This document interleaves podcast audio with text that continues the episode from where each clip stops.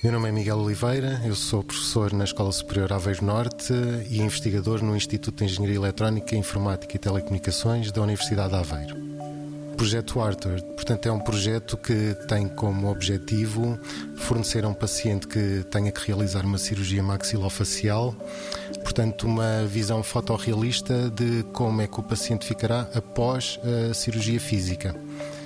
Portanto, aquilo que atualmente o projeto faz é com os CBCTs, os taques de, do paciente, geramos o volume ósseo e também o volume de tecidos molzidos da pessoa e fazemos um scan facial para obtermos então uma superfície facial da pessoa. A partir daí, por um cirurgião, é realizada uma cirurgia virtual e a partir daí o algoritmo irá adaptar as transformações realizadas pela cirurgia ao paciente, ou seja, dando-lhe uma visão fotorrealista de como é que ele ficará após a, a cirurgia real.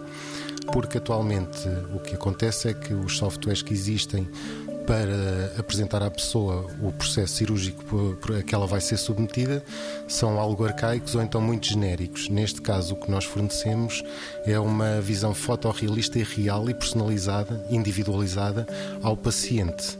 Portanto, este projeto foi uma parceria entre a CODIM, Comércio e Design Industrial, o Instituto Português da Face, Universidade de Aveiro e Universidade de Coimbra, eh, financiado pelo programa Compete 2020 e Portugal 2020.